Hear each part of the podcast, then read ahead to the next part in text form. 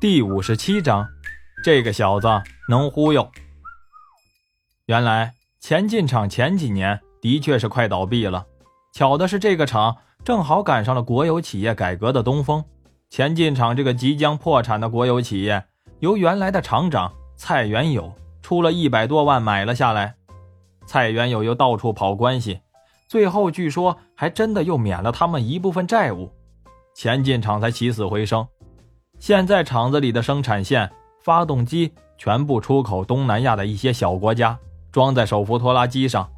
虽然厂子的生产线老旧，产品也一般，但是胜在价格便宜，据说卖的还不错。马峰又打听了一下其他的，比方说前进厂的工资很低，工人平均也就一个月一千多块钱，但是比起前几年发不出工资的时候，却是好多了。马峰上了车，告诉司机掉头往回走。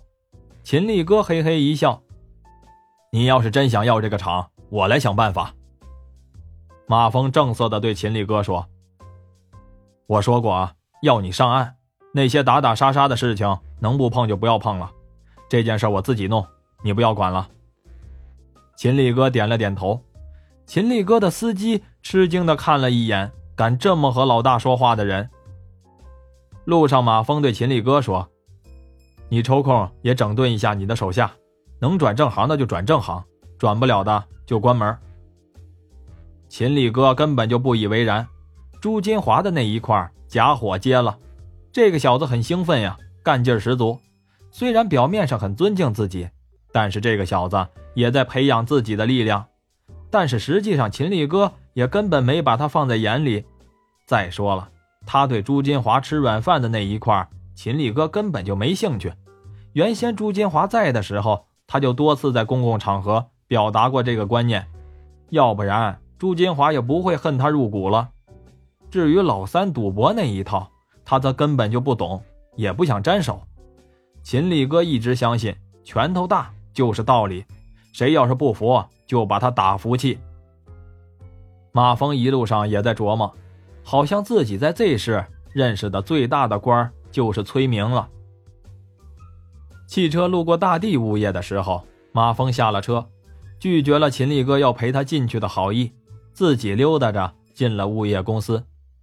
大地物业的主楼被银行收了，但是物业公司的这一块还是大地物业管着。马峰估计，人家银行可能也是觉得秦力哥就是一堆狗屎，是个好人就犯不着去踩他。再说了，物业谁管都一样，所以物业公司也就没换。而秦力哥则根本就是泥腿子一个，对管理上也没有什么新意，基本上还是沿用原先的那一套。马峰说刘大刚行，秦力哥倒省事儿，直接提拔刘大刚做了主任。马峰挥手和秦力哥告别，进了物业，保安也没换几个人，秦志明倒是还在。马峰和他们打了招呼。秦志明说：“小马呀，你神人呀！有日子没见你了，忙什么呢？”马峰和他打着哈哈：“嘿，徐哥，你那也叫眼睛呀？我看整个就是两个装饰品。别说是我了，要是旁边站着一个美女，我看呀，就是你爸爸站在旁边你也看不见。”旁边几个保安哈哈大笑。徐志明大喊了一声：“你小子摆明了这是要占我便宜呀！”上来就想 K 马峰，马峰赶紧转身闪人了。刚到了三楼，迎面遇上了出纳员韩玉大姐。韩玉一见马峰，就奇怪的看了他一眼又一眼。马峰摸摸脸上没东西呀，就问他：“大姐，看什么呢？”小马呀，你也太有个性了吧？你是不是不缺钱呀？啊，此话怎讲啊？全公司的工资就你一个人没领了，再不去领，我可要收保管费了啊！马峰赶紧哭丧着脸：“哎呦，大姐，我都快当裤子了，您饶了我吧啊！我这就去领。”就知道贫。到了办公室门口，瞄了一眼，人全换了，一个也不认识。马峰直接去了主任办公室。刘大刚一见马峰，很是高兴。连忙递烟，马峰接过来一看，还是红塔山。刘大刚突然坐上这个位置的时候，琢磨，虽然不敢肯定是马峰给帮的忙，但是他却知道马峰和秦力哥的关系非常好，所以在上级给报名单的时候，就还是以电工的名义给报了上去。大地建筑完全同意了他的上报名单，这就更加证实了他的看法。其实他哪里知道呀，秦力哥就是瞄了一眼就签字了，反正他也不认识。但是其他的人员他可不敢马虎，老周这个酒鬼他可不敢用了。另外又招了两个水电工，李金华和欧倩倩主动辞职。李金华他倒没说什么，欧倩倩他挽留了一下，但是见人家去意已决，也就没再说什么。至于副主任，怎么说人家翟秋红也是老资格的副主任了。再说了，他也就是一个摆设，谁也没指望他能干什么。又没拿他刘大刚的薪金，就那样吧。最让他高兴的是，他正琢磨着怎么辞退侯魁呢。这个家伙主动不干了，据说是哪个饭店干厨师去了。刘大刚很感谢呀，哪个老板给自己解决了麻烦，同时又很同情聘请了侯魁的这个老板。本来物业公司的主要工作就是一直他在干，现在只是少了一个指挥他的。所以现在他这个主任干的是非常惬意。说来也巧，刚才刘大刚正靠着窗户抽烟呢，就看见大门口秦力哥的车停在那儿。刘大刚刚要打电话骂保安没长眼睛，却见马峰从车里下来。秦力哥摇下玻璃，挥了挥手，直接走了。刘大刚这个时候更明白了，看样子以后对马峰说话就得像对大爷一样供着。但是人家既然不点破，那自己也就装糊涂就是了。刘胖子和马峰不咸不淡的聊了一会儿。马峰问：“翟秋红在吗？”刘大刚一指隔壁。马峰明白，这小子呀是怕在一起尴尬，给了他一个单间。马峰旁敲侧击了一下职务，还是副主任。马峰说：“要到翟主任那里坐坐。”刘胖子赶紧起身相送。马峰敲了敲门，翟秋红在里面说：“进来。”很有主任的威严。马峰进去一看，办公室不大，也就十几个平方。翟秋红一见马峰，很客气地说：“是小马呀，坐吧。”又假装倒水的样子说：“有事吗？”马峰连忙说：“您不用忙了，我坐坐就走。”翟秋红顺势的又坐在椅子上。您最近挺好的吧？嗨，还是老样子。崔局长也挺好的吧？翟秋红脸色一变，什么崔局长啊，调招商办公室了。然后就不大愿意搭理马峰了。原来大地建筑的齐总出事后，建筑局虽然不用负主要责任，但是大地建筑留下的一堆烂摊子也够他们头疼的，总要找人顶锅呀。这个好事儿啊，就落到了崔明的身上。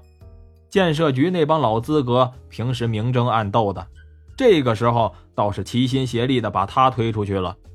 崔明本来就是半路上来插了一杠子，这一走，既有人顶锅，他管的那一块，大家也可以分分担子，帮他分担。